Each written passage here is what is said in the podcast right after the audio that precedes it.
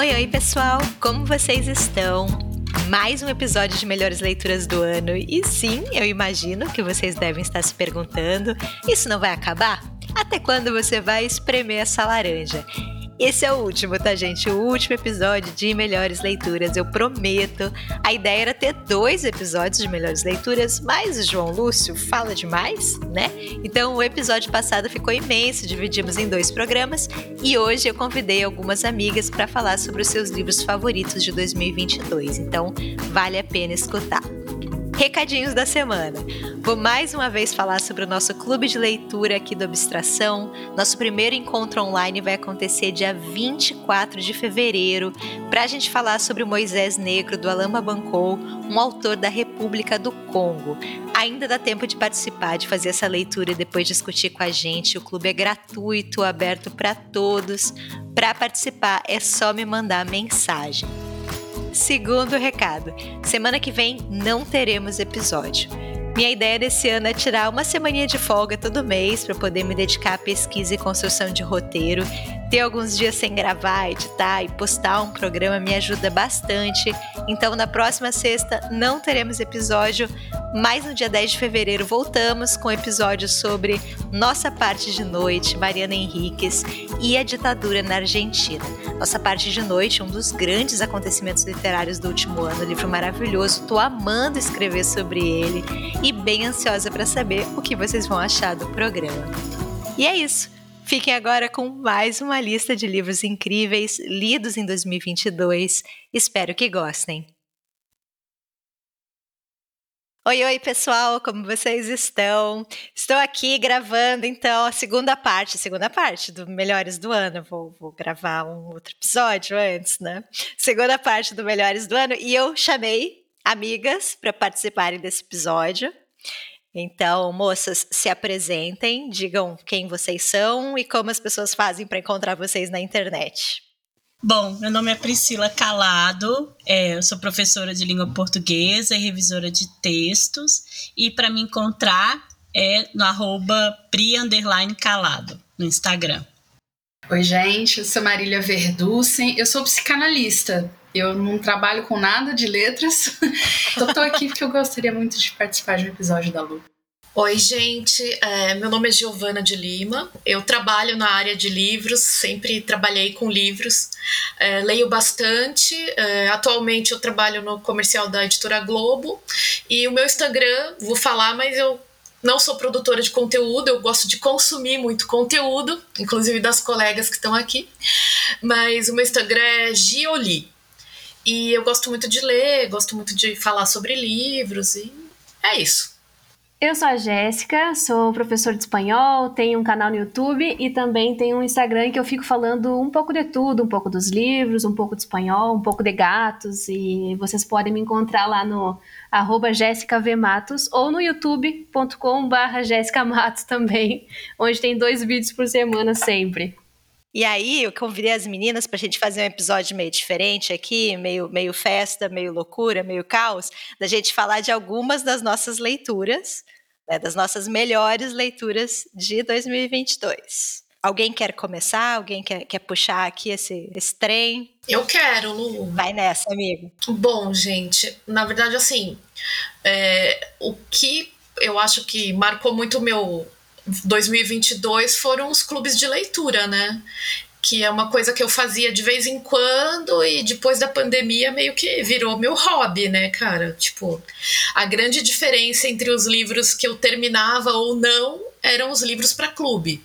E 2022, é, três clubes eu participei mais, que foi o Clube da Tarde, o Leia Mulheres, né, que até ficou presencial mais para o meio do ano, e o Espanadores.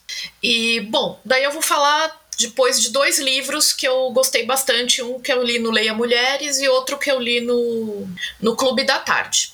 Um livro que eu amei o ano passado foi o, um livro da Mariana Salomão Carrara.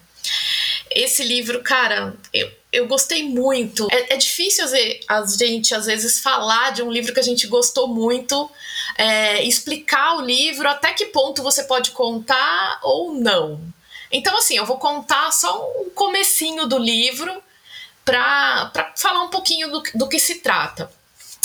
Uh, na verdade, se você é, contando o comecinho do livro, você fala assim, cara, eu não sei se eu gostaria de ler um livro sobre isso.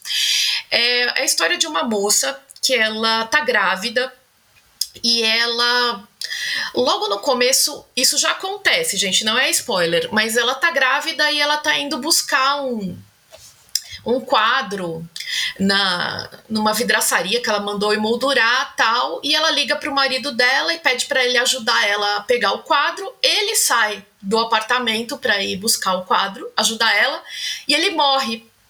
Porque o vizinho dele se suicida e cai em cima dele ele morre a partir daí, cara, começa a acontecer tanta coisa. É uma história tão triste, mas ao mesmo tempo você não consegue parar de ler. Então é uma história assim super sobre luto, sobre perda. E a partir daí, ela começa a ter meio que uma relação, é uma relação de amizade com a vizinha, que é a viúva do cara que se suicidou.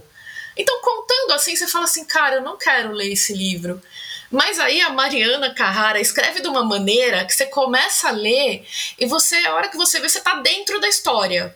Você, não tem mais jeito, você tá dentro da história e, nossa, fala muito sobre solidão, sobre saúde mental, sobre morte também, que é uma coisa bem assim. É, é difícil da gente falar no cotidiano tal. Esse foi um livro que, assim, eu fiquei bem impactada pela, pela forma que ele é escrito, né? Ah, eu acho que a Mariana Salomão Carrara, o ano passado, foi a melhor, minha melhor leitura, com certeza. É, eu adoro descobrir novas autoras, assim, eu acho que ela é, tá num momento que ela, além de escrever bem, ela faz umas coisas diferentes na, na, na escrita que até teve alguns momentos que eu falei assim, cara, peraí, isso daqui é real, é, um, é, é assim mesmo, tá faltando uma vírgula, o que que tá acontecendo aqui? Então eu acho que ela consegue brincar com isso de uma forma que é um livro que você chora, você ri, e ele. Nossa, eu amei. É isso, meu, meu momento Mariana Salomão Carrara. E esse você leu para qual clube? Eu li pro Clube da Tarde. E quando teve a discussão do clube, foi unânime? Todo mundo gostou? Teve divergência? Nossa, todo mundo adorou. Até o legal do Clube da Tarde é que às vezes a Mônica traz até autores, às vezes tradutor tal. E essa vez a segunda parte do clube tava com a Mariana. Então o pessoal pôde. A maioria a gente ficou, tipo, elogiando super, né? Mas a Mariana super acessível, assim, participou da segunda parte do clube. Foi, foi super legal. Legal é que eles fizeram em duas partes, né? É. Eu sempre fico pensando, assim, tem seu valor, mas é, o Clube do Livro com a presença do autor. Tem o lado é, bom e o lado é ruim. esquisito, né? É.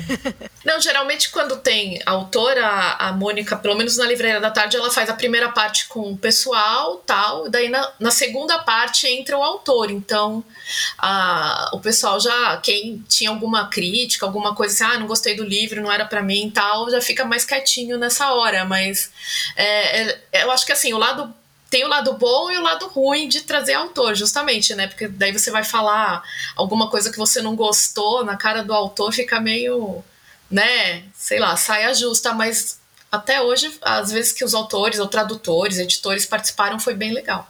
Você já mentiu para um autor, Gil? Não. Já falou que você gostou do livro dele sem ter gostado? Quando eu tô em clube, se eu não gostei, eu fico bem quietinha, assim, eu fico. Mas é muito difícil eu não gostar de livro, Lu. A maioria dos livros que eu leio para clube eu gosto muito. Olha, eu já menti muito para autor, viu? Eu minto mesmo, eu não tenho.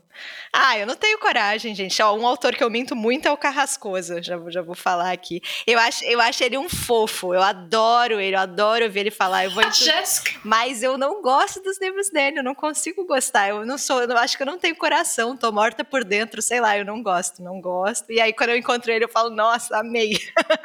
É pra eu ler qual dele pra começar, gente? Pergunta pra Jéssica, não pra mim, né? Claramente. Ah, eu, já, eu acho que eu já menti também, Luana. Eu já omiti, eu não falei pra Natasha Martin que ela não era ursa. Porque eu não falo francês. essa pra-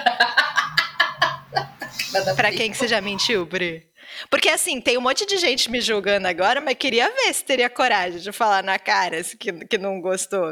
Eu não sou essa pessoa. Eu também não falo, coragem. não. Eu não mentiria numa resenha, sabe? Mas para o autor, fácil. Não, é, tem uma autora, gente, que assim, todo mundo adorou o livro e eu detestei, e aí eu eu, eu falei sobre, a, sobre o livro dela numa, num vídeo de leituras do mês. E aí, no Leituras do Mês, eu consigo dar uma disfarçada, porque a gente faz aquele resuminho, né? Não fala muito, não é uma resenha. Aí tá, eu falei alguma coisa que eu gostei, disse que não era um livro que tinha me marcado muito, não sei o quê. E aí passou. Quando, sei lá, deu sete, uns sete dias mais ou menos, chegou a autora, ela era inscrita no meu canal e ela viu que eu li e foi lá, super querida, disse assim: Ai, que bom que você leu, muito obrigada. E eu, gente, se eu tivesse pegado pesado, a mulher me acompanha aqui. E eu fiquei louca de vergonha, porque eu disse que o livro tinha algumas coisas que eu não tinha gostado e tal. E, mas eu fui muito branda, né? E aí ela me acompanha e agora eu fico no maior constrangimento porque eu tenho um outro livro dela para ler que foi publicado antes daquele que eu li e que todo mundo também leu e adorou. E eu fico assim, cara, não posso ler porque eu vou detestar também se ela escreve assim no segundo livro, imagina no primeiro. E aí eu fico nessa situação. A autora é super gente fina, é brasileira, contemporânea, mas, cara, eu tive sérios problemas. Aí eu fiquei feliz de não ter feito resenha porque eu não ia conseguir omitir. É que tem autor que lida bem. Eu já tive um autor, ele me mandou uns. É, eu contei na, na época, agora eu já não lembro o nome, mas era tipo, o número, aliás. Era tipo 18 e-mails num dia para pedir para eu tirar o, a resenha do ar. Oxe, como assim? E-mail, e-mail, assim. E assim, começou no Olá, tudo bem, admiro o seu trabalho, mas não gostei. E terminou no Vou processar, vou procurar meus advogados. Eu falei, você vai alegar o quê? Esse foi o meu máximo, assim, ele ficou realmente revoltado, revoltadíssimo. E eu não acho que eu sou desrespeitosa, né, na, na, na resenha. E foi resenha em vídeo? Sim, foi na época do canal ainda. Mas assim, as pessoas escrevem para receber elogios, né? É. Porque eu não, juro, eu não acho que eu fui desrespeitosa, mas ele se sentiu ofendidíssimo. É que a gente nunca sabe até onde vai chegar, né? O que você tá falando, né? Tipo, numa resenha, num podcast, sei lá. Ah, mas a obra literária, cara, eu acho que o autor tem que escrever pro mundo, porque depois que ele publica, não é dele mais. Sei lá, gente, eu, ó, nesse ponto aí, eu, sou, eu acho que a Helena Ferrante tá muito certa sabe? Ela publica a literatura dela e, e assim, eu duvido que ela iria dar plantão em, em blog para ficar colhendo elogios, sabe? Que coisa mais bizarra. E você fica amaciando o ego porque escreveu. Não é o supra-sumo, cara. Seu livro é mais um. Sabe? Quem escreve também tem que parar com esse negócio de achar que o que ele escreve é o, o máximo e ninguém pode falar nada e ninguém pode. Sabe? Porque cada livro vai bater de uma forma. E às vezes o que combina comigo não vai combinar com você, sabe? E se eu puder emendar no livro que eu trouxe, eu acho que ele é um bom exemplar disso, assim, sabe? Olha esse gancho, Brasil. vamos lá, vamos lá. É, vamos para esse gancho. Porque o nome do livro é Uma Exposição. Ele é uma exposição da, da Ieda Magri. E o que ela faz aqui realmente é uma exposição em vários sentidos. Tanto porque ele é um um romance híbrido, né? Que ele também mescla fotografias. Então tem uma exposição de fotos aqui dentro do livro. Ele é uma, ele é autoficcional, então ela também expõe a vida dela, que ela expõe a família dela, principalmente a família. É, e aí até no final ela tem uns agradecimentos aqui interessantes, né? Porque você fica pensando assim, caramba, a gente sempre fica pensando que é uma coisa que deve ser difícil você expor numa obra literária, mas é, ele é muito impactante. Eu sei que ele não vai bater muito bem, talvez, é, em muitas pessoas. Eu tive um problema sério com ele, que eu fiquei muito nauseada enquanto eu lia. Ele é forte, porque ele vai tratar é, de um retorno. Assim, ao mesmo tempo que ele é uma autoficção, ele é um livro de memórias, de retorno. Ela vai narrar que o que aconteceu em 2017, quando ela retornou à casa da família dela, já divorciada, e ela vai retomar um passado camponês da família dela. E, e eles têm o hábito, né? Eles tinham um costume, sempre, toda a vida tiveram, de fazer uma festa da família toda para reunir todo mundo. E nesse banquete, né, generoso, o centro dele é a carne. E tem todo um ritual. Então eles vão matar o boi, né? E aí assim ele é bem forte. É, é, ela até na verdade, algumas pessoas falam que não é. Eu achei, tive problema na leitura, tive que parar, respirar, mas é, tem toda aquela questão de que, como ela era a estrela da festa, ela estava retornando, ela teve que escolher o boi, né? E aí, é, para aquela ocasião. E ela vai experienciar. Só que acho que, como ela já tinha esse projeto do, do livro, então ela já fez os registros fotográficos, né? é, desse ritual da festa dessa matança do boi, né? Mas ela não, mas não é um livro que só vai falar disso, porque ela toca em questões muito delicadas, assim. É, ali naquele meio daquele ritual, ela tem como se fosse epifania, né? Várias epifanias, na verdade. Mas a relação do ser humano com o animal. É claro que a família dela ali, camponesa, eles não, não, não tem aquela. Eles comem a carne ela traz muito essa questão do alimento, né? E da questão da sobrevivência, mas ela sempre se coloca ali no meio, ela tem a questão da alteridade, então ela se coloca no lugar do boi, assim. Eles têm um ritual de tirar o coração. Tem toda a questão da separação das partes do boi, ela mostra, conta tudo, gente. E é, como que o coração é aquela a estrela do evento ali, né? Então eles se separam para para poder é, consumir o coração. E aí ela traz, ela faz tanta intertextualidade legal aqui no livro. Ela traz duas obras do, do Keats, por exemplo, o Elizabeth Costello dele e o Infância. Mas aí ela vai é, também trazendo essas ideias de dos, dos, sentimentos dos animais, como que a gente não pensa, né? Se eles sentem, e como que é a questão do, da dor e ela traz obras também que se relacionam com essa vida dos animais que a gente não conhece, também não quer saber. E acho que talvez porque por isso que o, o, livro seja uma exposição, né? Porque ninguém quer, as pessoas comem carne, consomem carne, mas não querem saber, não querem participar da, desse ritual, né? Que ela participa. E aí a separação, tem toda essa questão, né? Mas é muito interessante, gente, porque a narrativa que ela constrói é familiar, né? Pra, por exemplo, não faz parte da minha realidade, eu nunca vivenciei isso, mas pode fazer, pode conversar com outras pessoas. Ela é do sul, né, do Rio Grande do Sul, então eu imagino conversando muito com, com esse leitor, assim, da, dessa tradição. Ao mesmo tempo, ela teve esse desligamento da, da, da infância dela, né? Então retomar também é muito difícil para ela, assim. Então é um livro que mexe com a gente de várias formas, assim, são várias imagens, né? E ela fala do divórcio dela, ela fala de questões muito íntimas, né?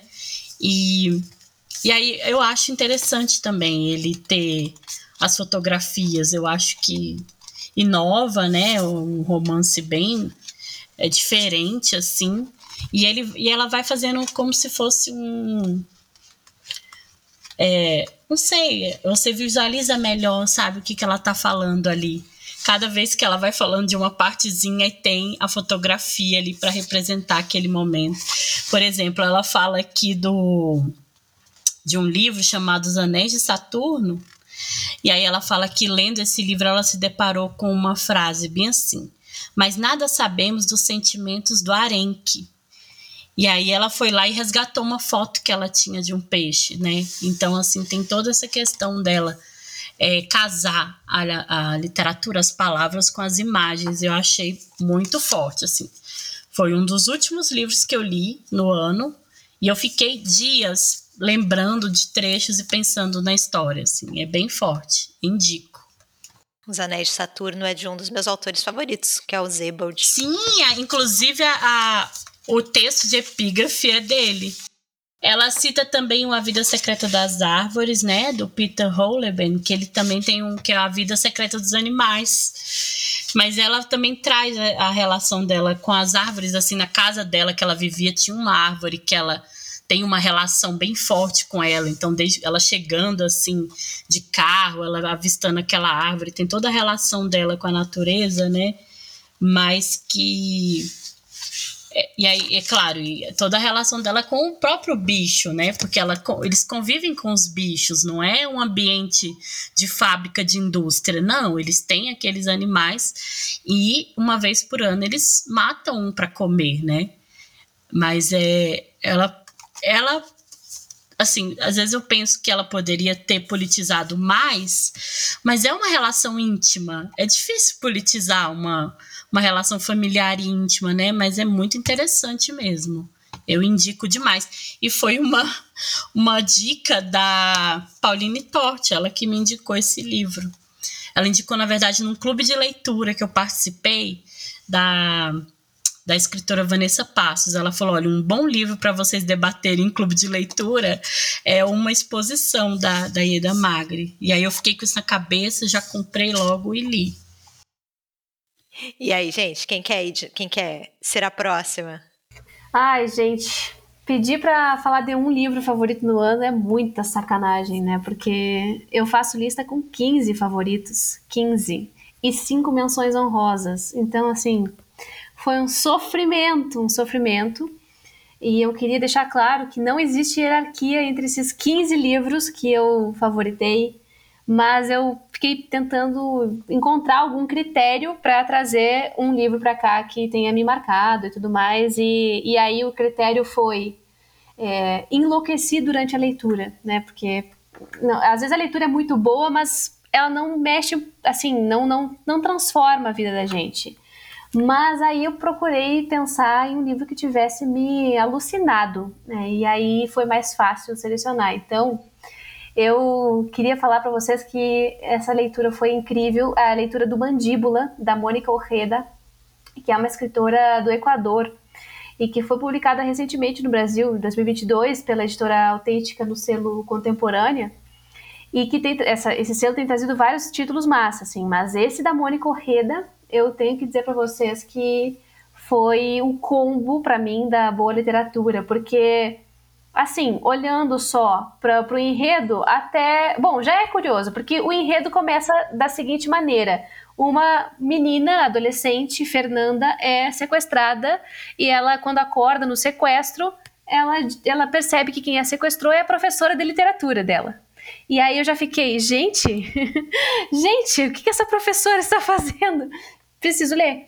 E a gente leu, li no, no clube, inclusive no, no Lê Latinos, que foi uma leitura que foi muito massa de fazer no clube, porque as pessoas ficaram bem perturbadas. É, mas aí, bom, a gente parte dessa história, né, da, do sequestro, e aí vai entrando a história das duas personagens, né, da Fernanda, que é a, a guria ali de uns 16 anos sequestrada, e a professora, que é completamente perturbada na cabeça. E eu adoro personagens perturbados, eu adoro. E aí ela tem uma questão com a mãe dela lá, que é uma bizarrice total. Ela vai meio que tentando se transformar na mãe dela, que era professora de literatura. Então a gente tem a professora de literatura que faz o sequestro e essa mãe que está sempre na sombra dela, né? Que, que fica ali é, marcando presença e perturbando as coisas de identidade que ela tem. E também a gente tem essa, esse núcleo que é o núcleo das adolescentes, que é assim, representado pela Fernanda como a protagonista, mas que tem outras adolescentes também muito complicadas, adolescentes que são de classe média alta, que estão entediadas e que elas precisam fazer coisas de, de limites, assim, extrapolar limites para poder se sentir vivas. E, e aí a gente vai vendo também as dinâmicas escolares, e aí pega a professora, né? Porque a professora que está lendo, ela fica tipo, meu Deus, que coisa incrível.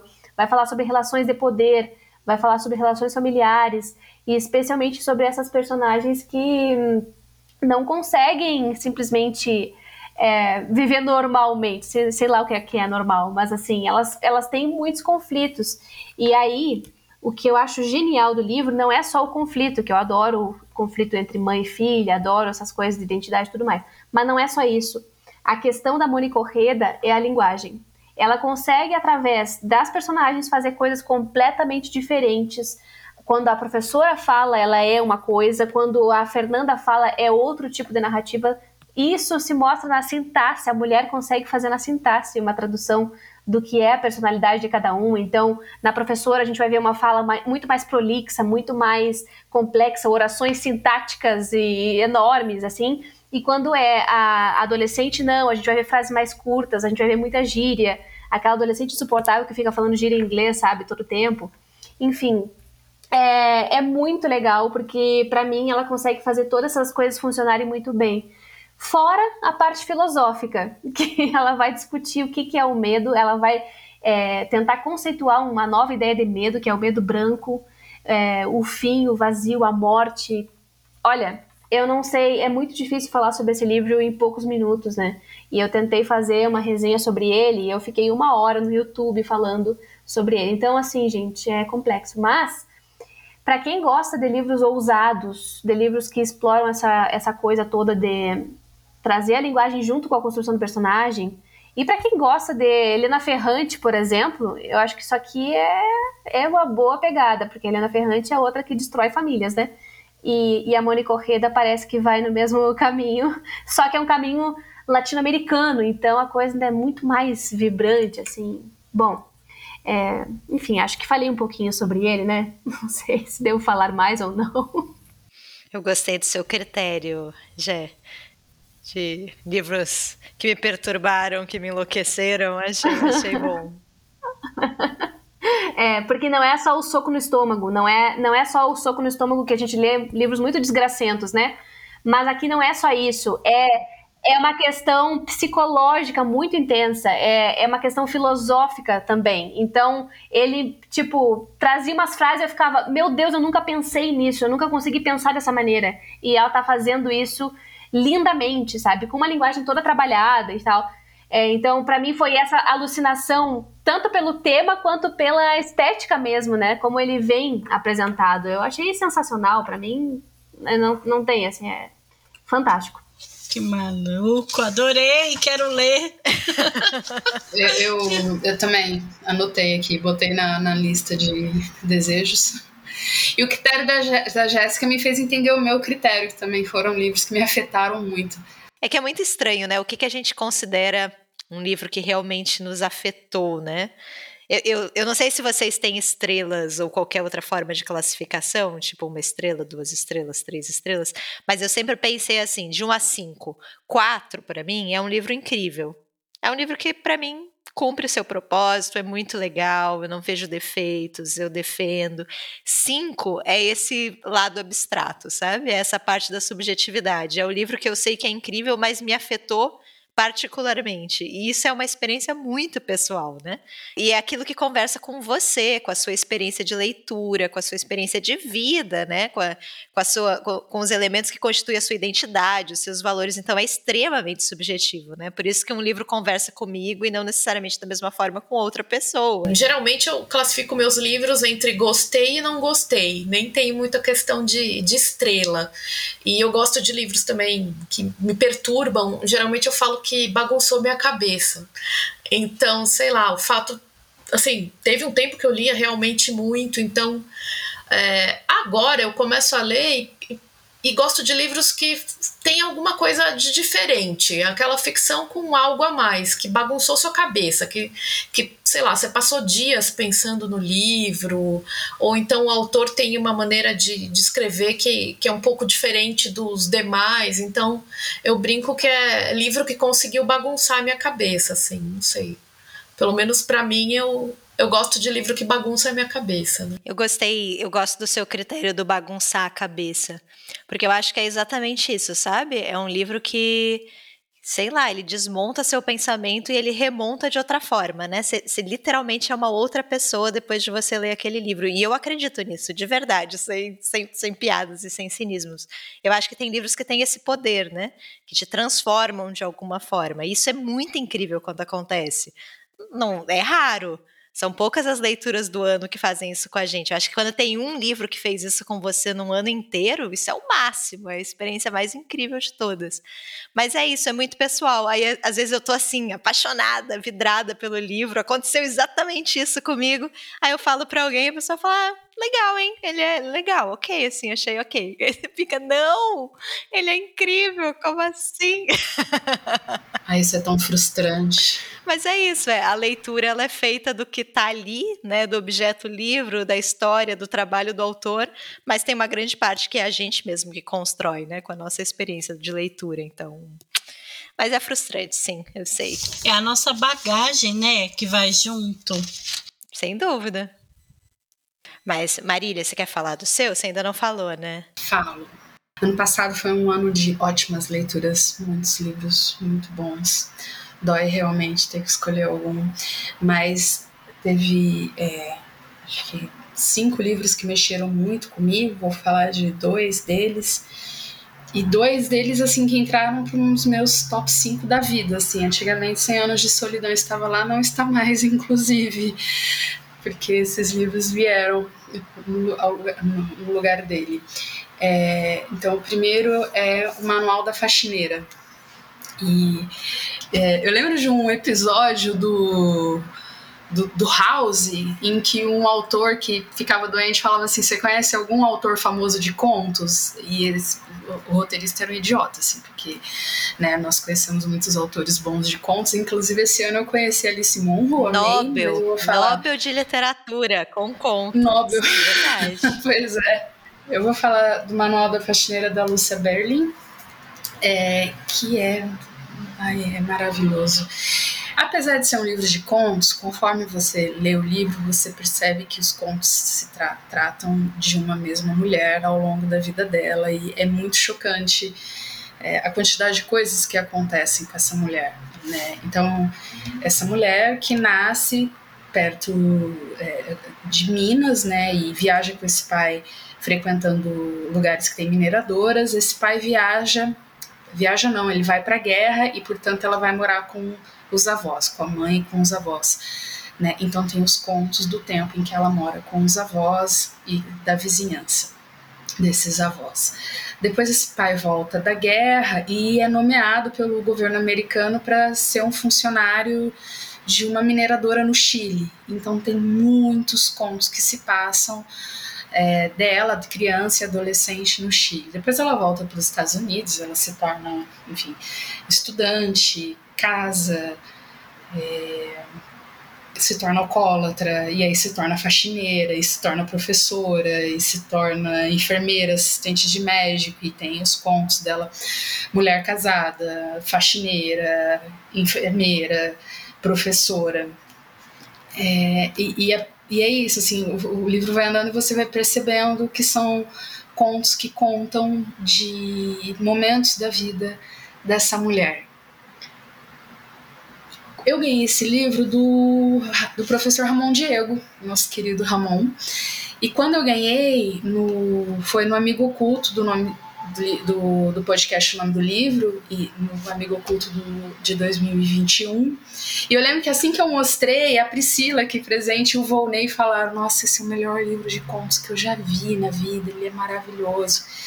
E eu não sei dizer porque que ele é maravilhoso, né? É algo na escrita dela que é, é muito, muito, muito tocante. Né? Acontecem coisas nos, nos pontos absolutamente insólitas, assim, mas, mas é tão real, é tão do cotidiano. Tem contos que são muito tristes, assim, tem contos que são de puro desamparo, né? E, e, mas algo no conto acontece, por exemplo, que é de uma extrema gentileza, de uma extrema bondade, você fica chocado ali que naquele, naquele universo tão triste, essa, é, é essa bondade surge do nada, assim, a, a, estendendo a mão para a personagem.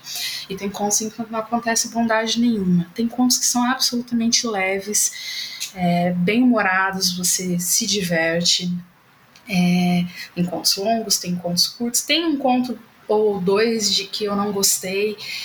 Mas é isso, é um livro que mexeu muito comigo. Eu ia lendo e ficava impressionada com, com a leveza de contar coisas tão cotidianos que tocam tão profundamente. É, e, e, eu adorei, é, é, o terceiro melhor livro da minha vida. e, e, a gente eu indico com muita força. Você sabe que agora você vai ter que falar dos outros, né? Tiveram outros livros de 2022 que entraram no seu top 5? O, o outro que eu vou falar ah, então tá bom, então, então segura. Eu, eu acho que, assim, esse livro que eu li, ele tem uma coisa que talvez em comum com o outro, pelo qual eu tô muito apaixonada também, que é realmente a história, assim, de uma mulher e das questões de, muito femininas, assim, dessa mulher ao longo dos contos. Né? Uma coisa que me chama muita atenção na vida e nesse livro é, é porque que, porque que uma pessoa segue ali onde ela tá muito mal né? Segue ali onde ela está sofrendo, num lugar que machuca ela, num lugar que não respeita ela.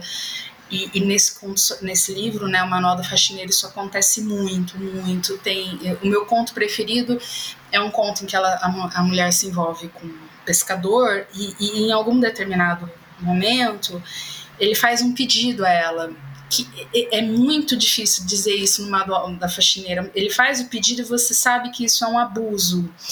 Mas no contexto do conto, no contexto da vida, é absolutamente compreensível, tanto que ela não questiona o pedido dele e topa. E tem muitos desses momentos nesses contos assim, de personagens que topam porque tá ali naquela relação, tá ali naquele lugar tá ali naquele momento e você lendo o conto, sabe que não deveria ser assim, mas também entende quando é assim. Tem muita incongruência que ela escreve de um jeito assim, é incongruente, mas faz parte da vida. É maravilhoso. Eu ainda não li o Manual da Faxineira. Eu preciso, as pessoas já me recomendam há um tempo, mas é grande, né? É, mas ah, esse aqui, vou te falar, Luana, esse aqui é grande. E eu li devagar porque eu não queria que acabasse. Era um conto, e depois um outro conto. Aí quando lançou. Aí agora que lan... aí depois lançou Noites no Paraíso, né? Ela não escreveu muitos contos ao longo da vida, diz o livro. Isso é uma seleção, mas eu acho que fez tanto sucesso que eles resolveram pegar os outros contos não publicados e publicaram o Noite no Paraíso, que eu ainda não comecei a ler, porque vai ser num momento assim, longe do doutorado. Vamos fazer uma vaquinha e te mandar o e-book. Mas eu tenho a impressão que alguém me deu ele, viu, Marília? E aí eu acho que é a falha de caráter dupla, né? Não, inclusive, né, essa coisa de falha de caráter, de livro dado, eu te dei um livro ano passado. Tô lendo, tô no final. Você não leu, não, você de... aí na sua lista dos livros desse ano, nos livros desse ano você botou o, o, o autor, mas outro livro dele, não que eu dei. Lavagem Absurdo. roupa suja. Não. É o mesmo, Marília. Olha, a calúnia aqui. É o, o, do autor vietnamita, não é? Sobre a Terra Somos Belos por um Instante? É o do garoto que migra para os Estados Unidos? É. É belo, é belo esse livro. Eu tô gostando muito. Vocês já leram? É muito bonito. Ah, então tá bom. Então é esse mesmo. Ela tá lendo. Imagina, eu vou ler poesia, Marine, me respeite. Mas tô gostando, tristíssimo, né? Tristíssimo. Eu comecei e não acabei. É, porque ele vai, ele conta a história dele, mas ele conta a história da mãe e da avó e da, da guerra no Vietnã e como que essa avó consegue escapar de lá. É, é pesado o livro, é bem, mas é muito bonito. E ele escreve o livro como se estivesse escrevendo para a mãe, é muito legal, assim, tô gostando bastante. Mas sim, é a falha de caráter de você receber presente se não ler, né? Acho que é um, problema aqui. Vou falar então. Eu tive dificuldades de escolher, porque assim, não é o melhor livro que eu li. Foi um ano que eu li Coetzee, Annie Ernaux, sabe? Tem livro, tem autores muito mais, né, gabaritados aqui. Eu peguei uma autora de livro de estreia, né? Mas é isso que a, que a Jé falou que eu amei. É o livro que, que perturba a sua cabeça, né? Ou que a, a Gi falou do, do de, de, te provocar sentimentos, emoções, né, de te transformar de alguma forma. E foi o livro que eu não conseguia parar de pensar nele, assim, o livro que te dá ressaca, porque você não tem vontade de começar a ler outro livro. Você ainda quer ficar vivendo aquela história, ainda quer ficar pensando naquela história, né? Que é o livro A Talentosa Família Hibkins, de uma autora estadunidense chamada Lady Hubert. Ela é uma autora que veio para Flip desse ano. E foi muito louco, assim, porque eu nunca tinha ouvido falar nesse livro, nunca tinha ouvido falar nessa autora, e nem a, a, editora eu conhecia, uma editora bem pequenininha, é, Paralelo 13, eu acho que é o nome, é uma editora da Bahia. Enfim, assim, zero expectativas para o livro. E aí eu comecei a ler e eu amei, assim, eu gostei demais desse livro. Como eu falei, é o livro de estreia dela. E eu acho muito difícil de fazer sinopse desse livro. Porque é um livro que tem tanta coisa acontecendo e nada do que eu conto para as pessoas parece dizer de fato o que é o livro, sabe? O que é a leitura. Mas, basicamente, o protagonista é um senhor chamado Johnny, ele tem uns 70 anos, mais ou menos, 72, se eu não me engano.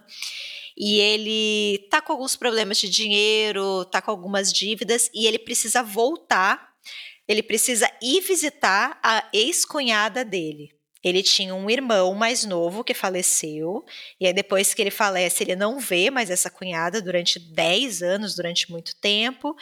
E ele precisa retornar, precisa ir visitá-la, ir até a casa dela, porque ele precisa reaver algumas coisas que estão com ela, enfim. E aí ele faz essa viagem para o sul dos Estados Unidos, né, encontra ela e descobre que ele tem uma sobrinha que ele não sabia que existia.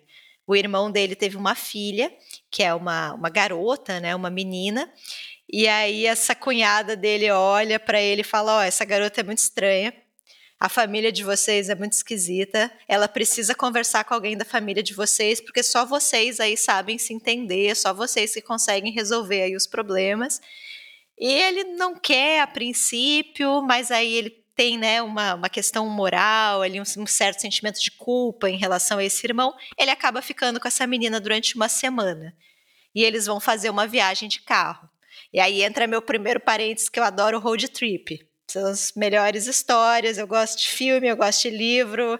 Eu acho o máximo road trips.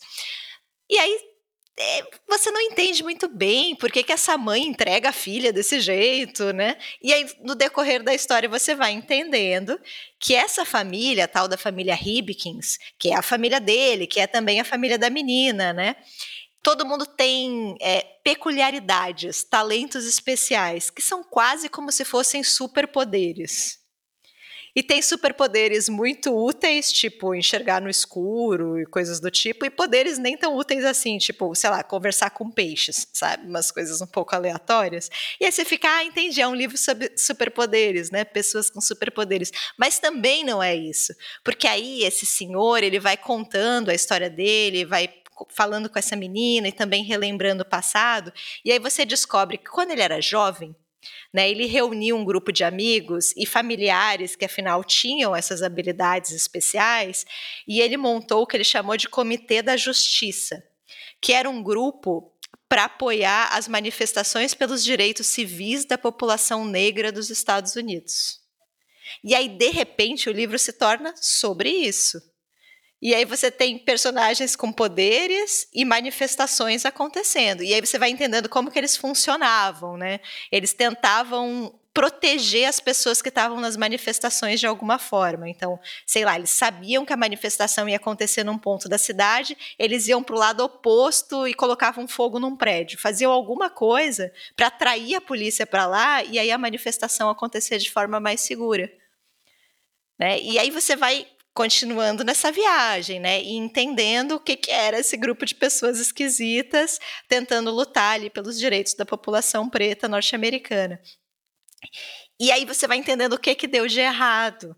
E no fim é muito melancólico, porque talvez nem ter superpoderes seja o suficiente, sabe? E no fim o livro é sobre isso, é o que, que a gente precisa fazer para de fato mudar e transformar essa sociedade.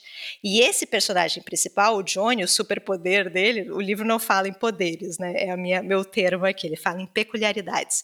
Mas o superpoder dele é desenhar mapas. Então ele consegue desenhar qualquer mapa, ele consegue escapar de qualquer lugar, ele consegue chegar em qualquer região, ele desenha mapas. E é muito útil, né? Porque eles conseguem fazer rotas de fuga, por exemplo. Só que aí resolve ir para um patamar acima, assim, ele não quer mais só desenhar mapas para escapar de um lugar, ele quer escapar de um contexto histórico, sabe? Social. Ele quer desenhar o um mapa para que as pessoas consigam fugir de uma situação opressora. Né? E ele começa a colocar outras novas variáveis nesse mapa, por exemplo, tempo, quanto, quanto de tempo você precisa para conseguir escapar daquela situação.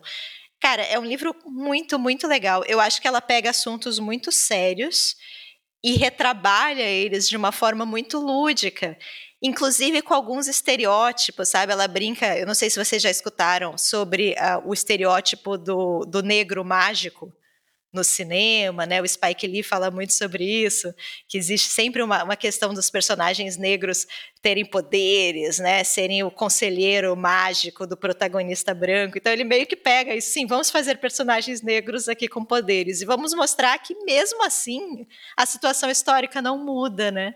E aí esse personagem ele fracassa e, e, ele vai envelhecendo e quando vê ele ele vai para um inclusive para um caminho de criminalidade mesmo porque nem ele consegue escapar disso né? Então assim eu, eu acho um livro muito bonito e ele tá como essa pessoa que viveu tudo isso e talvez não tenha alcançado o objetivo que ele queria conversando com uma menina né? Uma menina muito jovem que tem uma vida ali pela frente e talvez uma, uma possibilidade de, de mudar de fato as coisas, né? E ela também tem poderes. E aí você vai descobrindo, a descoberta dos poderes dela é muito bonita, assim, porque ela tem um poder, eu não vou falar muito mais coisas para não dar tanto spoiler, mas ela acha que ela é, uma, que é um poder ruim, porque as pessoas enxergam como algo ruim, mas na verdade é um poder muito bonito, assim. E, e, como que ela vai moldando a cabeça dela, ela vai se entendendo como, como pessoa a partir do olhar do outro, né? E como que isso é cruel, ela não desenvolve, né? Um olhar sobre si que não tem a ver com esse olhar enviesado da, das pessoas e, e, dos brancos, né, e de toda essa população que cerca ela e que vê ela como um problema, né, como uma pessoa muito indesejada. Então eu acho um livro muito legal, assim, eu gostei muito. É, eu tentei com meu inglês limitadíssimo e macarrônico falar para a moça lá, para Lady Rubas na Flip, que eu tinha gostado muito do livro dela, acho que não, não consegui grandes diálogos com ela. Mas me marcou muito, assim. Eu achei incrível. Eu achei muito incrível como ela pega um assunto muito sério, muito sensível e transforma em uma narrativa fantástica. Assim, então, é um livro belíssimo. A edição que eu peguei, gente, vocês não têm ideia, assim. Tem página faltando na minha edição. Tem dois personagens do livro que eu jamais vou saber o que acontece com eles, porque sabe no momento crítico, é naquele momento crítico, acaba o capítulo e aí eu não sei o que aconteceu. Tá faltando página na minha edição. Eu vi que as edições mais novas já estão corrigidas tinha uma colega nossa de casa na Flip que estava com uma edição mais nova e já, já, já, né, já tinha ali o. Já, já era diferente, mas ainda assim, para mim, foi um livro muito marcante. E novelão, sabe? Novelão da melhor qualidade, assim, dramas familiares, tretas, bafões. É isso que eu falei, sabe? É o livro de estreia dela, então tem alguns probleminhas, tem alguns personagens que talvez não sejam tão bem desenvolvidos, tem um desfecho que talvez seja um pouco apressado, mas que se dane, sabe? Fiquei muito empolgada com esse livro, eu gostei muito, e eu acho que isso que importa, assim, então tô colocando ele em primeira posição, mesmo sabendo das falhas porque eu achei um livro sensacional, assim, e, muito empolgante, muito empolgante mesmo. Cara, eu confesso assim, eu não li esse livro, engraçado, né? Eu vi a lista dos autores da Flip, me chamou, não me chamou atenção, eu nem. E a Lu fala, foi o melhor livro da Flip que eu li, gente, eu nem vi, assim. A gente foi jogando os nomes no Google para ver autor por autor qual era o livro que podia ler. E dessa eu não vi nada. Então, assim, ou foi mal divulgado, por isso que. Bora para os próximos livros. Bora para os próximos. Você quer falar de um segundo, Gil? Acho que você que começou, né? Beleza. Uh, na verdade, é, eu posso falar de um livro que eu tô lendo no momento, que eu passei a virada do ano lendo, Lu. Eu posso quebrar essa regra? Com certeza. Regras sagitariana aqui. então, eu comecei a ler em 2022, então, mas eu não terminei ainda ele. Inclusive, é um livro que eu tô, assim, lendo o Nossa Parte de Noite, né? Ah! Que é um.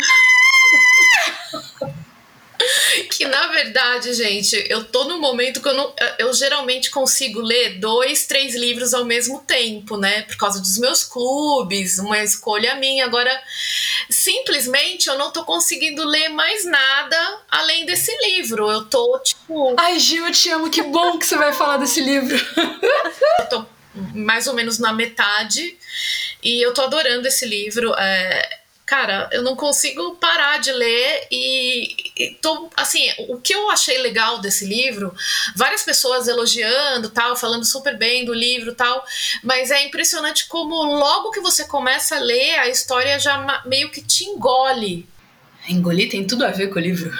Ele te engole, cara. E como é, e como a Mariana Henriques consegue fazer isso de uma forma exatamente assim, amarrar tantos assuntos numa história é uma história até que simples, né? Uma história de um pai, de um filho, tal. É, tem o contexto histórico, mas mexe com tanta coisa ao mesmo tempo, gente, que eu tô considerando assim, cara. Eu acho que esse vai ser um dos meus próximos livros assim favoritos da vida mesmo, cara. Eu tô exatamente, eu tô dentro do livro. Tô mergulhada nesse livro e não tô conseguindo ler nada à parte. Nem livro de conto, nem livro do clube que eu tenho aí pro final do mês. Eu não tô lendo nada. Eu, eu, eu preciso terminar esse livro pra, pra saber o que vai acontecer. Então, assim, eu nem posso falar tão profundamente dele, mas ao mesmo tempo, cara, eu tô, assim, é, chocada como essa mulher escreve bem. Eu não Assim, eu sei que a Marília já terminou de ler o livro tal, mas a Pri também mostrou aí o livro. Mas, não, cara, a Luana leu também. A Luana a também, semana né? passada. a Luana dias. colocou, acho que até um dos melhores da, das leituras dela, é verdade. Cara, eu virei o ano lendo esse livro, então eu tô, assim, imersa nesse livro, cara.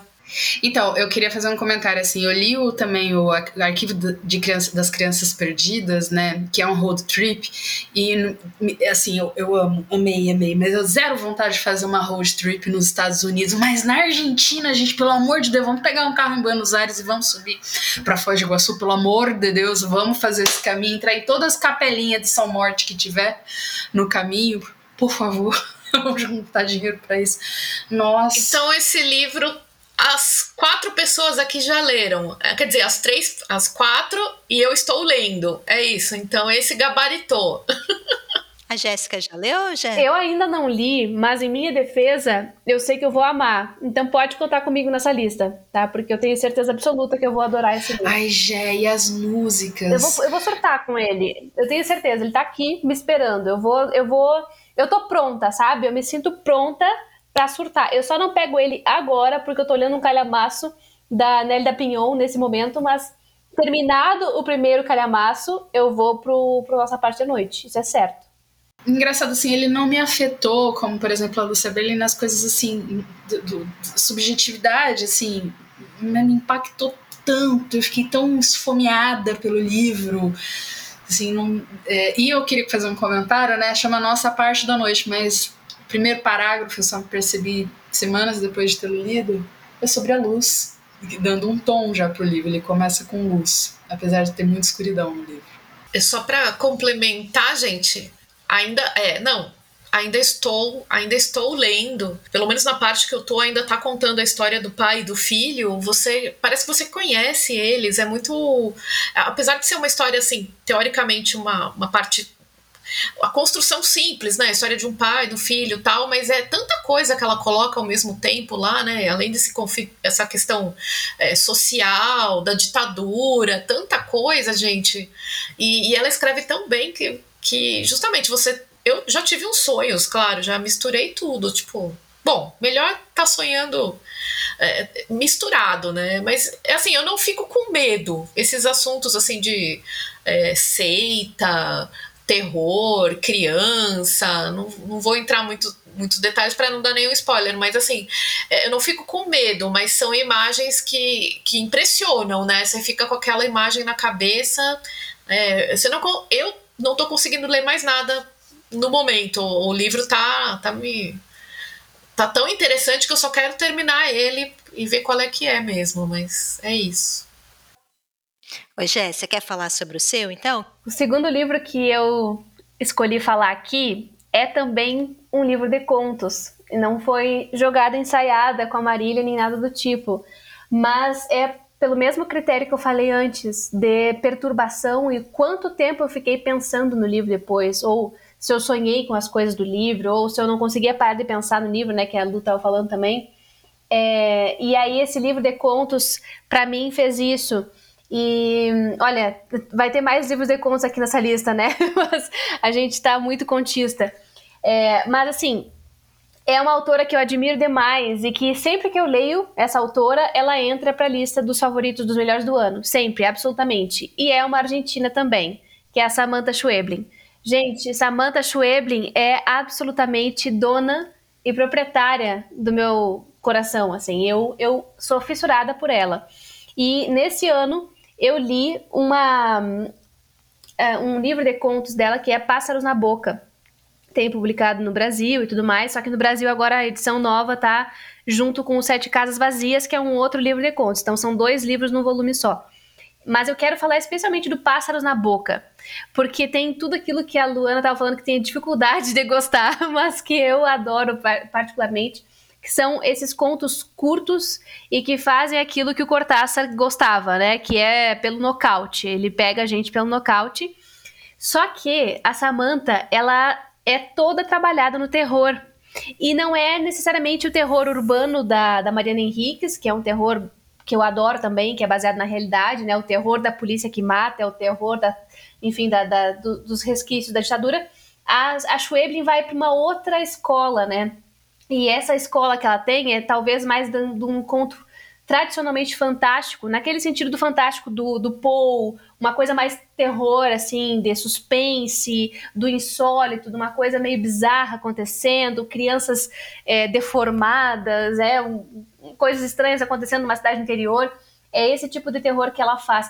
E eu acho ela absolutamente genial, porque ela começa a narrar no primeiro parágrafo, tu já fica, o que, que diabos está acontecendo nesta, nesta merda deste conto? Porque tu não sabe para onde vai aquilo, né? Então, sei lá, tem um conto em que tem uma mulher que acabou de casar e foi abandonada pelo marido e tá lá na porta da, da, do que foi, onde foi a celebração, abandonada, aí chega uma outra mulher e conversa com ela, e aparentemente não tem nada de errado nessa conversa, mas daqui a pouco coisas estranhas começam a acontecer. E é assim em todos os contos, né? Então, para mim, ela consegue fazer é, histórias que são inesperadas, inesperadamente é, surpreendentes, assim, é, são contos cujos enredo nunca ia imaginar na minha vida, e ela faz. É, é sobre uma.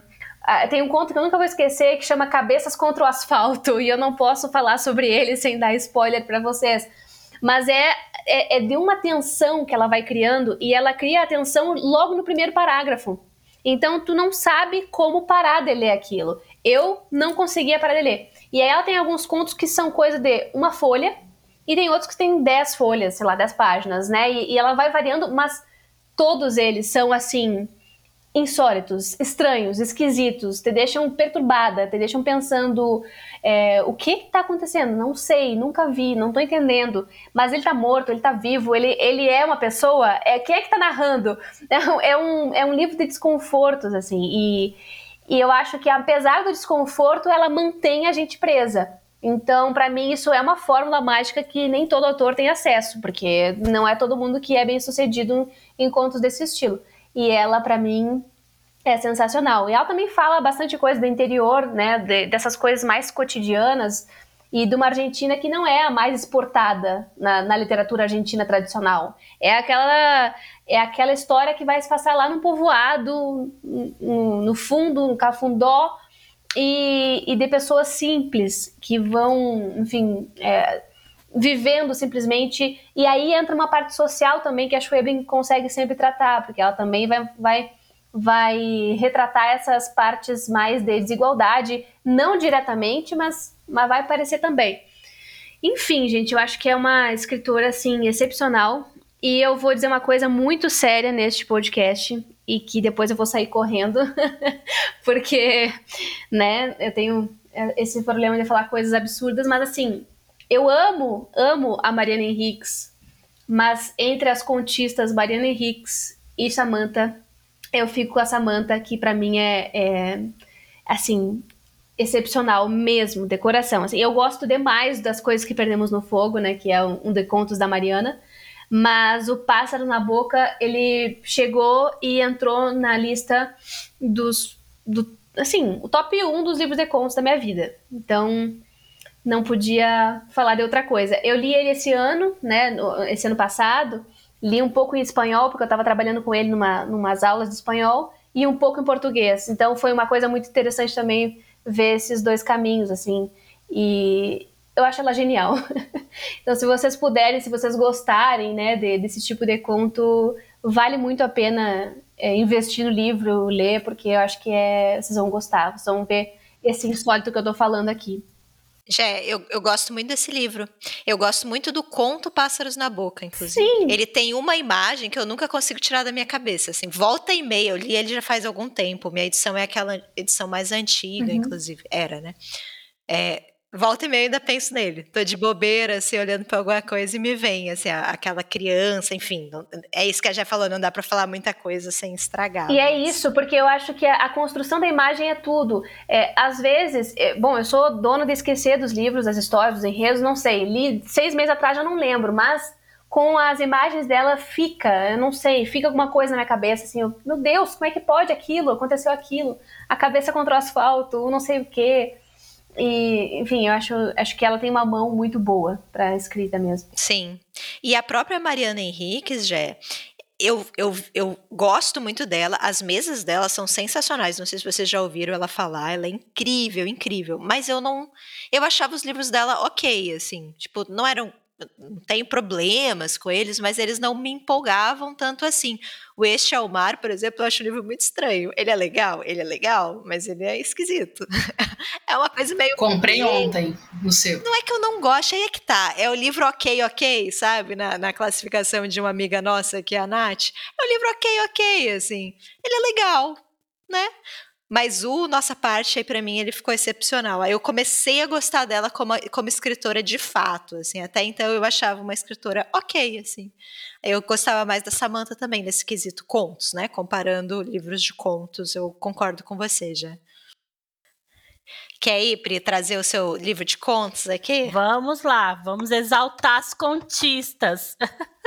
Não, e livros de contos escritos por mulheres, né? Nós estamos arrasando aí nessa curadoria. gente, é isso que eu ia falar. Até agora, a gente só indicou livros de mulheres. Né? Verdade, né? cara.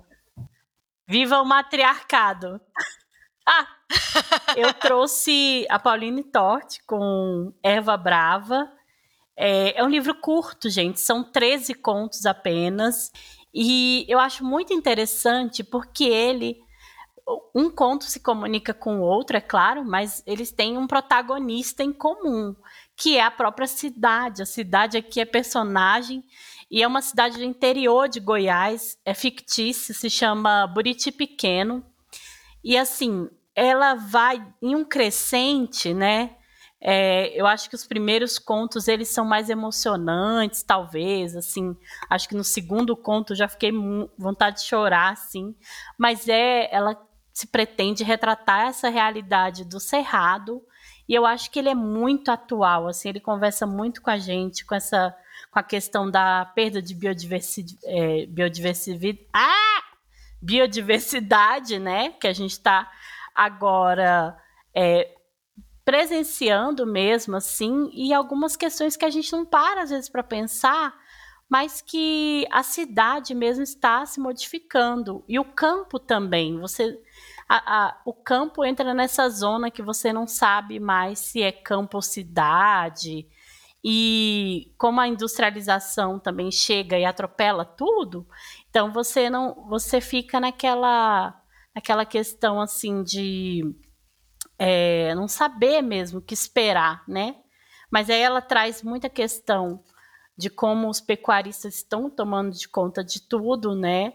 E desmatando muito para plantar soja, e como o capitalismo ele vai realmente engolindo as pessoas. E aí você vai nesse crescente, você percebe que vai acontecer um desastre aqui na história, né?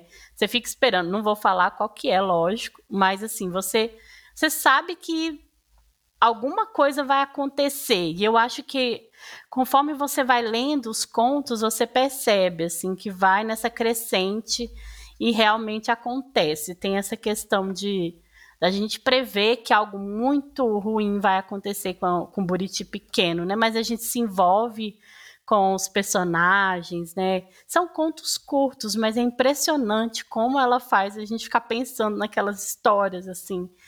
É, e aí trazem desde uma pesquisa muito grande dela com a, com a questão é, das árvores, das plantas, do, da, da paisagem mesmo que ela vai retratar. Eu percebo que tem essa pesquisa, sabe?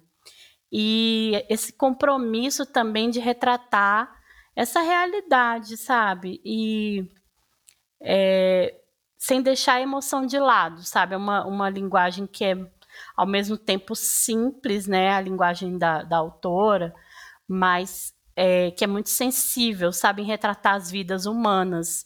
Não só as vidas humanas, as não humanas também, mas eu acho que a gente se apega a alguns personagens, assim. Até dar um exemplo para vocês, tem um conto aqui que acho que é dos mais emocionantes, se chama O Cabelo das Almas. E aí vai, vai falar do. São, é a Rita e o Chico, né?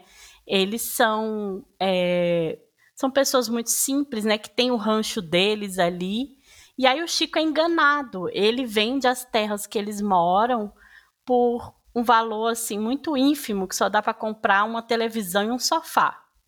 E aí eles têm que sair daquelas terras, assim, é bem dramático o conto, sabe? Você vai acompanhando toda a percepção do Chico de que fez besteira e a, a Rita decepcionada com aquilo. E aí tem a riqueza daquele lugar ali, a diversidade ali de plantas e tudo que eles vão vivenciando ali, que eles vão ter que deixar para trás. E aí eles vão para um outro ranchinho da família que tem uma mata, né? que até é uma questão assim, que eu fiquei pensando, poxa, podia ter alguma coisa fantástica aqui, mas que a Rita odeia aquela floresta, uma floresta escura, né? E ela tem medo dali, e aí tem as crianças e os cavalos e os cachorros todos indo para aquele outro lugar. E, e aquela angústia, sabe, do Chico todo impaciente, batendo nos animais e sabendo que fez besteira, né? e que toda aquela terra deles, todas as histórias vão ficar para trás e que vai ser tudo desmatado para plantar soja, sabe? Tudo vai tomando de conta assim da cidade. E aí esse é só um dos contos, né? Cada um vai acontecendo é, coisas na cidade e, e, aí você percebe que vai acontecer um desastre, né? Mas a gente percebe também é, como o homem tem é, esse poder, talvez, né, ou que não tenha, porque o capitalismo vai engolindo tudo, e as pessoas daquela cidade que vão sofrendo com isso, né, com essas consequências. Mas eu gosto muito mesmo desses contos, assim, tem um que tem uma, uma alteridade bem radical, né, que é A Mulher do Pombo, que é uma, um conto sobre a mulher do prefeito dessa cidadezinha, que o sonho dela é ter pombos na cidade, né? E aí fala de maternidade, vai falar de como ela vai se envolver totalmente com essa ideia de ter os pombos na cidade e de que ela, ela mistura, sabe? Ela, as pessoas da cidade começam a falar que ela é a mulher do pombo em vez de ser a mulher do prefeito, e aí tem questões de classe social. É muito interessante mesmo, então eu indico para vocês. Eu acredito que a Pauline seja uma contista mesmo de mão cheia, assim, o bom também é que cada conto vai conversando. A gente sabe que são moradores da mesma cidade, né? Então é bem interessante, fica a dica para vocês. E a Pauline, ela tem um romance, viu? De estreia, ela começou com romance.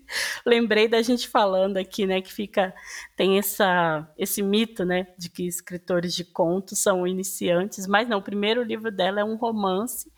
E aí esse segundo é, é de contos. Eu acho que ele, ele funciona muito bem como livro de contos, sabe?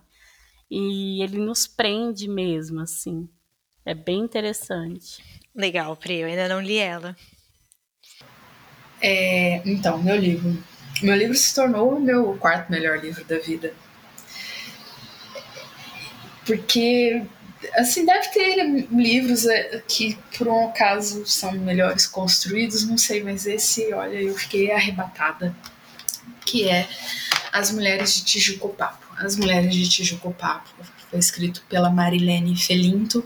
Ela esteve em um evento mês passado uma livraria aqui no Rio e eu fui lá para pegar o autógrafo, né, e dizer para ela que eu adorei o livro dela e que ela era maravilhosa, né? E aí eu falei para ela que eu fiquei muito chocada com o fato desse livro que eu li ano passado, em 2022, ter sido lançado em 82 e ganhou um jabuti. Né? Mas eu falei para ela, esse livro é mesmo de 82? Ela, sim, eu escrevi quando eu era uma menina, ela escreveu com 22 anos, e, e é inacreditável que ela tenha escrito isso, esse livro, aos 22 anos. Fala da história é, Marilene é de Recife, a história deve ser muito da história dela, conta a história da Rízia, que também é de Recife, né? Em um trecho do livro ele fala que Tijuco Papo é uma rua que dá em Recife, então a Rízia cresce nos arredores de Recife e vem para São Paulo. E ela é uma nordestina, preta, mulher, que sofre todas as violências que essas mulheres sofrem em nosso país, né? Ela juntou um combo, assim, né, de, de tudo que sofre grandes violências. Só que o, o, o, ela é nordestina, preta, mulher, mas ela não sucumbe. O livro, o tom do livro o tempo todo é de raiva. A Rízia conta a história dela com raiva e, e, e, e, o livro tem muita força por conta desse tom, assim, ela fala, assim, do pai que ela que, é, que ela odeia o pai porque o pai é, é violento porque o pai abandona a família é, ela fala da mãe com raiva, mas também com muita mágoa, porque era uma mãe que, que não sabia amar. Né? Então, essa mãe, por exemplo, não dava um abraço. E é lindo, lindo quando ela conta de como ela se sente quando ela recebe um primeiro abraço na vida. Né? É, e ela, essa história começa quando ela está em São Paulo, né? De, assim como Marilene Felinto, a Rízia vem criança para São Paulo. E a Rízia ela trabalha num determinado lugar e ela fica amiga de uma mulher que é, conta da vida dela, conta do amante. E em determinado momento essa mulher faz uma coisa e a Rízia fica com raiva e, e, e resolve ir embora, voltar para Recife. Então esse livro ele se dá com a Rízia no caminho de, em uma BR voltando para Recife e ao mesmo tempo lembrando como foi a infância dela, né?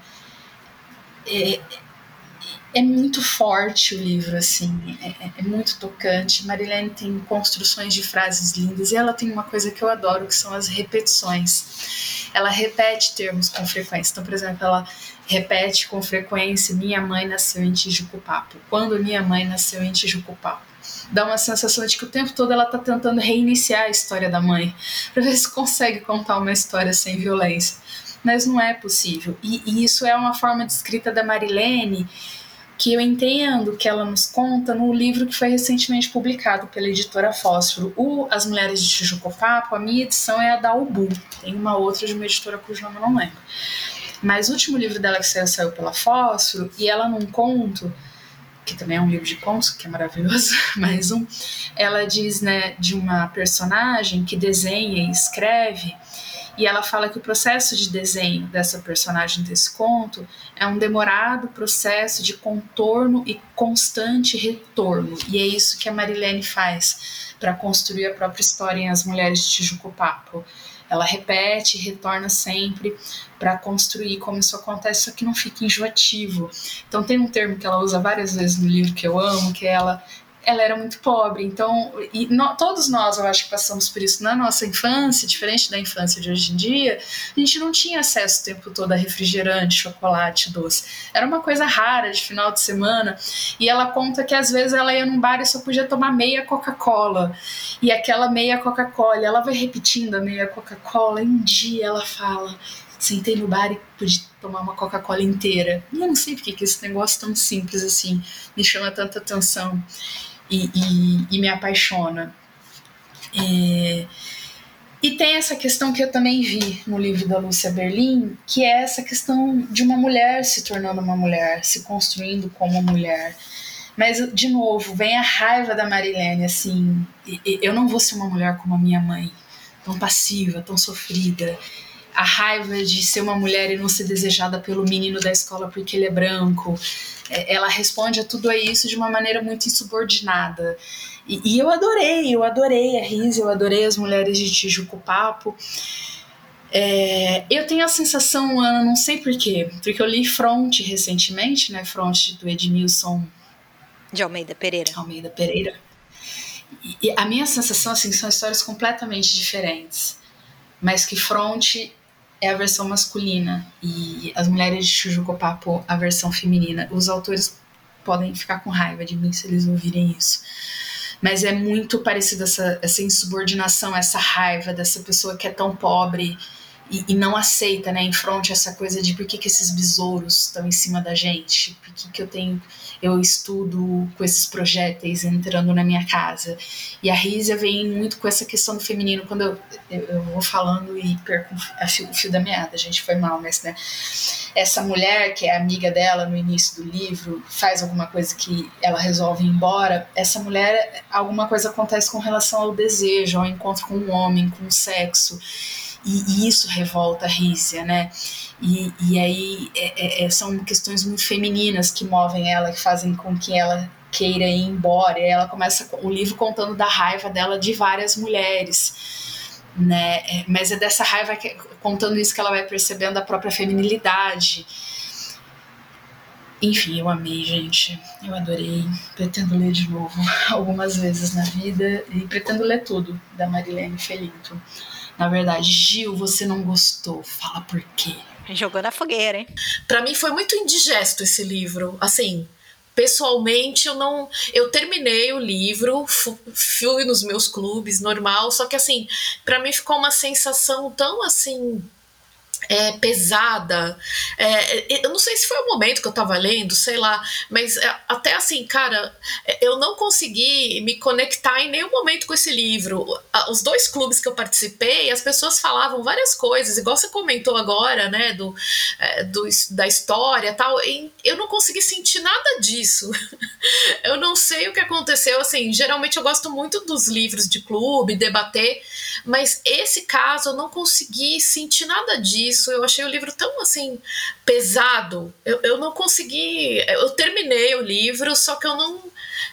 Eu não, eu não consigo nem explicar por que, que eu não gostei. Eu sei que assim, para mim, não, não rolou. Eu acho que ela até escreve bem, só que em nenhum momento eu consegui pegar todas essa, essas camadas aí que, por exemplo, você você analisou aí em nenhum momento eu consegui. Eu não sei, eu não me conectei com o livro. Eu não sei se eu tenho essa, essa questão com o livro que fala é, muito duro sobre fome, pobreza. Começou a falar de fome, pobreza, parece que dá uma travada, eu não consigo entrar na história. Não sei. Eu acho que foi isso.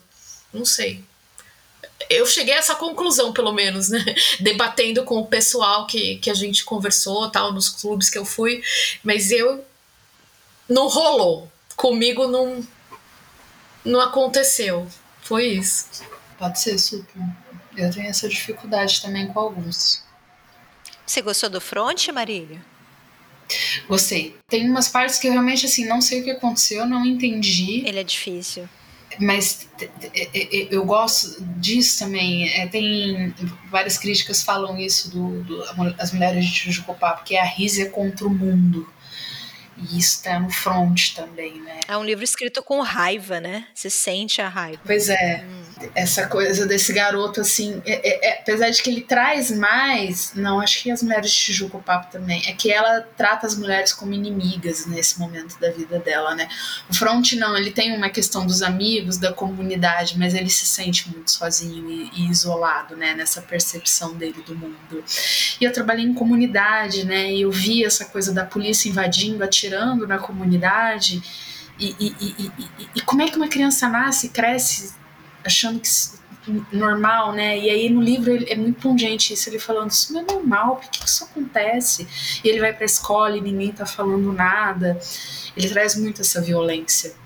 do governo contra do, da, da, coisa pública, sei lá, do, enfim, do Estado, né? A violência do Estado contra contra eles. E aí ele lá na fila, vendo os, as coisas acontecerem, um carro que entra e o essa, pessoa, essa pessoa que vem com jaleco. E, e, aí ele diz uma coisa que a gente aprende né, muito com, com Foucault, Deleuze, com a galera da, da biopolítica, do você está aqui como médico me tratando, mas eu sei que você também vai me matar. Né? É, é, é, bem, é muito legal o front, muito legal, muito legal. E a sensação é que dá é que o Edmilson, assim, escreveu aquilo ali com o coração, porque tem umas metáforas que eu não entendo, mas você percebe que, que, que, que é muito forte aquilo ali para ele, ele sentiu cada linha que ele escreveu naquele livro, assim. Ô Lu, conta teu livro aí.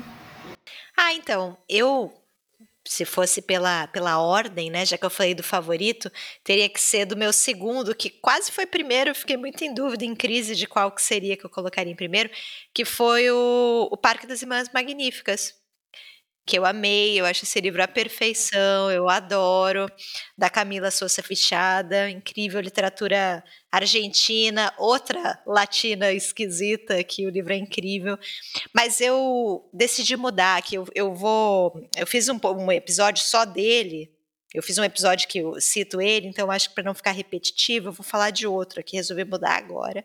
E eu vi a, a, Marília falando do, do front, eu acho que eu vou falar do front. Porque o Front foi um livro que eu falei bem pouco e ele está nas minhas melhores leituras do ano também. Foi um livro muito marcante, eu li lá no início do ano. E ele é um livro estranho, ele é um livro difícil de classificar, assim. Ele é ficção, está escrito lá na ficha catalográfica, acreditamos em ficha nesse podcast, mas ele também é um pouco ensaio, né? Ele tem uma prosa meio poética em alguns pontos. Então ele é diferente, assim. E para mim foi um livro muito difícil de ler. Não foi um livro que eu li corrido, assim. Para mim, ele é um livro. Eu lia, eu lia um capítulo por dia. E aí ficava pensando no capítulo, e aí dava um tempo, e aí fazia um respiro, e aí eu lia o capítulo seguinte, sabe? E tem isso tudo que a Marília falou super bem, de ser um livro escrito com, com, com raiva. E ao mesmo tempo, para mim, ele fala muito bem sobre essa questão da, da, das comunidades e da favela como um território apartado mesmo. Né? Existe a cidade e existe a favela, e são territórios diferentes. E entre esses dois territórios existe uma fronteira. Né? E é muito daí que vem o fronte para mim. E onde existe fronteira, existe conflito. Né? Então ele fala muito sobre esse conflito, sobre essa existência num, num conflito mesmo, numa guerra. E, e como que essa violência acontece, né? ele vai falar sobre diversos tipos de violência sobre história oficial, né, como a história é contada e como as histórias são múltiplas, existem histórias acontecendo ali que a gente nem tem ideia, inclusive a história dele, né, ele fala que a polícia invade e, e a opressão e o Estado, e o Estado mata crianças e ninguém se importa e ninguém imagina, na verdade, que naquele local existe uma criança que gosta muito de livros e que está lá lendo para esquecer o que está acontecendo e para fugir. Mas ele fala uma coisa que eu acho muito linda, que é é para fugir, mas também é para perceber que existem outras histórias possíveis.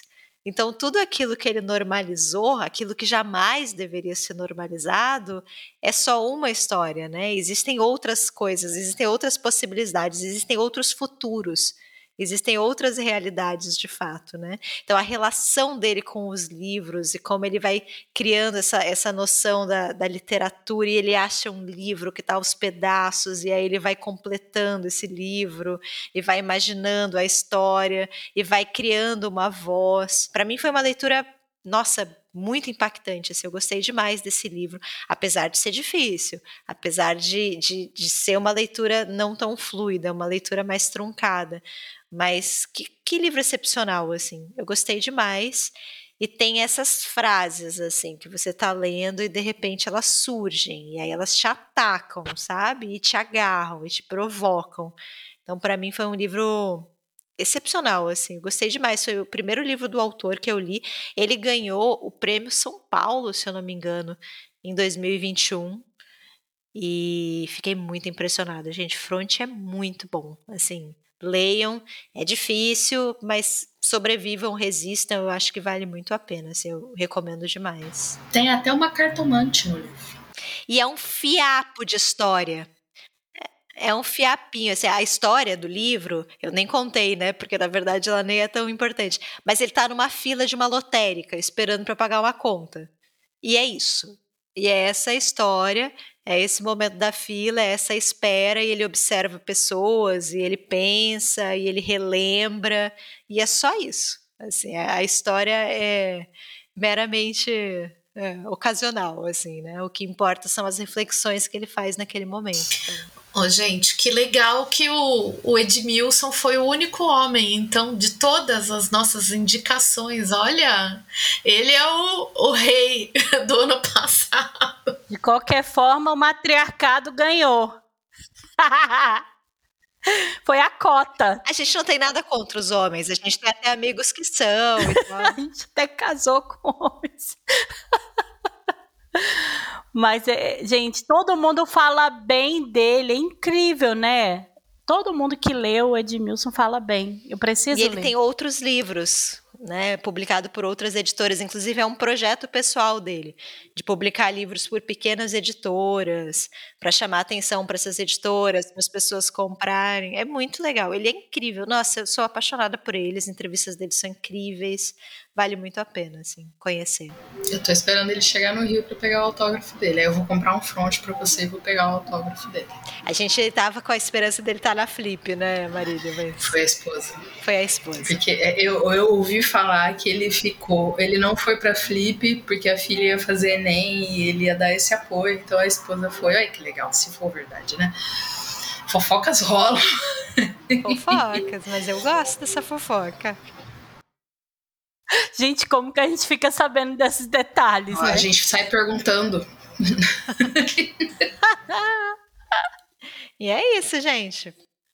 Fechamos, então? Indicamos bons livros aqui. Foi muito legal. Difícil escolher, viu? Porque acho que do ano eu tive uns 15 melhores livros assim. É, a gente tem umas menções honrosas. Pode fazer, Lu? Pode, vai. Menções honrosas, assim, gente. Vou começar por um homem, coitado, né? Porque afinal de contas, Marrom e Amarelo, do Paulo Scott, gente. Eu fiquei de cara, queixo caído, fiquei deslumbrada, maravilhada. Muito bom.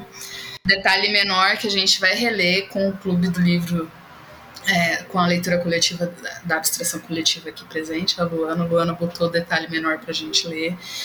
Eu fiquei devastada esse livro. A gente falou de muitos clubes de livro nesse episódio. Vários clubes maravilhosos. Beijo É, para os um clubes do, do livro, né? Inclusive, o livro que eu amei, As Mulheres de Tijuco Papo, eu não queria ler, não gosto do título, não gostava da, da capa, não tinha o menor interesse. Juliane e Caleb colocaram nos espanadores e a Amém Espanadores colocam muitos livros interessantes pra gente ler. Eu já vou, eu frequento Espanadores há, há muitos anos. Foi meu primeiro clube de leitura, eu acho. Mentira, acho que foi o Leia, o Leia Mulheres. Mas foi na mesma época, assim, é maravilhoso o clube mesmo. Espanadores, a gente falou do Clube da Tarde também. Tem o Leia Latinos, da Jéssica. Então falamos de muitos clubes, né? Então deixa eu fazer propaganda do meu Faça. clube. O- bom, o clube que eu sou mediadora é o, é o Paris de Histórias, né? Nós não lemos só literatura francesa, nós lemos literatura de expressão francesa, né? Francófona. Então, por exemplo, nós lemos A Cor do Amanhecer, que é um livro que, se- que é de uma haitiana. É, nós lemos livros que se passam na Argélia, né? E Annie Ernaux, sempre vai ter Annie Ernaux no nosso clube, ela nunca vai faltar. Inclusive, amanhã a gente vai se encontrar para debater o, a vergonha, né? Foi o último que eu li com o clube. Mas é isso. Estamos lendo muitas, muitos livros interessantes. Clubes do livro são maravilhosos, gente. Clubes de leitura são ótimos, porque foi- foram os clubes que eu conheci vocês, assim, gente. Que jeito maravilhoso de conhecer pessoas, fazer amigos e viajar junto. Clubes de leitura são Pelo ótimos, amor. né, gente? Participem, procurem se vocês ainda não participam de um clube. Gostar de um livro, não gostar. Até quando a gente não gosta dos mesmos livros, né? Aí Quando que eu acho que é interessante. discorda, é quando você mesmo assim, é muito discorda. bom. é. Aí é mais divertido ainda. Mas, cara, como ganha quando você discute os livros, né? Só, eu acho que tem muitas camadas aí. Só de você falar sobre o livro em voz alta já muda. Porque você tá, de alguma forma, tentando fazer uma análise da sua própria leitura e colocando isso na fala, né? Você está ali tentando sintetizar suas ideias, isso já é o máximo. Mas aí você escutar as pessoas falando do livro já tem um ganho a mais, né? E as pessoas discordando, né? Você poder falar e alguém discordar ou complementar, concordar. Então, cara, é a melhor coisa do mundo ler de forma coletiva. Assim. Muito, é muito mais gostoso. É porque muitas vezes a gente não percebe algumas camadas que outra pessoa percebeu, sabe? Porque ela estava mais, talvez, aberta naquele momento, ou, ou faz parte da vida dela, conversa com ela, né? E às vezes um detalhezinho, quando o livro, quando é um romance, então, que é muito complexo, é, que tem essas camadas, o clube de leitura ganha muito, né, no debate. É impressionante. Parece que a gente cria vários livros dentro daquele livro. E são muitas chaves de leitura possíveis, né? Você pode ler um livro a partir de, de várias interpretações, de várias chaves mesmo, né? Você pode pensar mais no contexto histórico, você pode pensar mais no sentido psicológico, você pode pensar mais em relação à forma, você pode pensar de diversas formas, né? Então tem vários caminhos, vários recortes que você pode fazer desse livro. E esse que é o barato do clube de leitura, né? Porque cada pessoa vai recortar conforme a sua experiência, o seu conhecimento, a sua profissão, a sua história de vida. Então isso é sensacional. Né? Ô, ô Lu, só para é, na verdade, eu acho legal que a gente começou é, falando sobre clube de leitura e está meio que finalizando falando sobre clube de leitura. Eu acho que o mais legal de participar de clube de leitura é que, por exemplo, eu sempre trabalhei em livraria, editora, então meio que, apesar de eu ler muito, a gente acaba sempre lendo a mesma coisa quando você pega um, um estilo de, de literatura, e o clube de leitura justamente bagunça isso, né? Ele faz você sair dessa zona de conforto, né? Eu sempre leio só, assim, se deixar só eu escolher, eu gosto assim de bafão familiar, é, latinas estranhas, eu tô lendo sempre isso. Daí eu começo a ler autores que eu não, assim, apesar de ter indicações tal, que acabo lendo autores que, que saem dessa, desse lugar comum que eu, que eu leio sempre. Então, eu acho que o fato de eu. O primeiro clube de leitura que eu participei foi o Leia Mulheres. E eu acho que isso fez muita diferença no que eu leio hoje em dia. Tanto que a gente aqui acabou falando praticamente só de autoras mulheres, né? Então, eu acho que isso que é o legal, esse debate é, de você tá lendo coisas que você não leria pela sua própria escolha. Eu acho que a principal diferença do, de participar de clube de leitura é isso, é você ler coisas diferentes do que você ia ler e também conhecer pessoas que, que gostam de livro, gostam de falar de livro, de, de autores, gostam das fofocas literárias também, que, né, é o que é o que muda a gente mesmo. Mas é isso, adoro. Exaltem os clubes de leitura, gente. Sem dúvida, fazer amigos, né? fazer amigos. E a gente precisa desses amigos, né? Concordo. Eu acho que, para mim, esses amigos no ano passado, que foi um ano difícil, né, para todo mundo, foi essencial, assim. Esse local de proteção mesmo, sabe? Que a gente pode conversar, que a gente pode dialogar, que a gente pode emitir opiniões. Nossa, como foi importante para mim. Nossa. Assim, nem, nem, nem consigo dizer o quão importante foi. Foi mesmo, foi essencial. Não, e a gente também acaba conhecendo autores, assim como a Gil falou, né? Assim, que você, assim, eu, eu fico lembrando de autores que viraram os favoritinhos mesmo, assim, da vida. Eu tenho um que é o Roman Garri, é homem, tá, gente? eu jamais leria qualquer livro daquele homem, eu jamais, assim.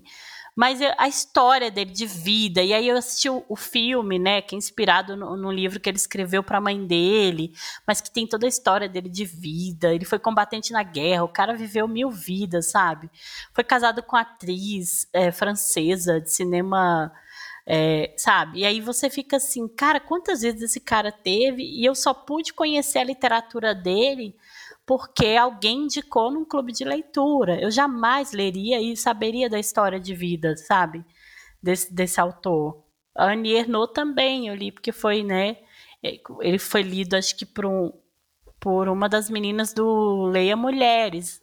E aí. Mas eu acho que a Annie Ernaux a gente leu porque chegou no Brasil finalmente, né? Direito. É. Não, mas foi ainda na quatro estrelas, três estrelas, quando eu li o, os anos, né? Aí a gente leu porque acho que alguém do, do Leia Mulheres leu. Como que o Leia também é esse painel, né? Que coloca as autoras assim para a gente falar, olha, tá lendo no Leia, o que estão lendo ali?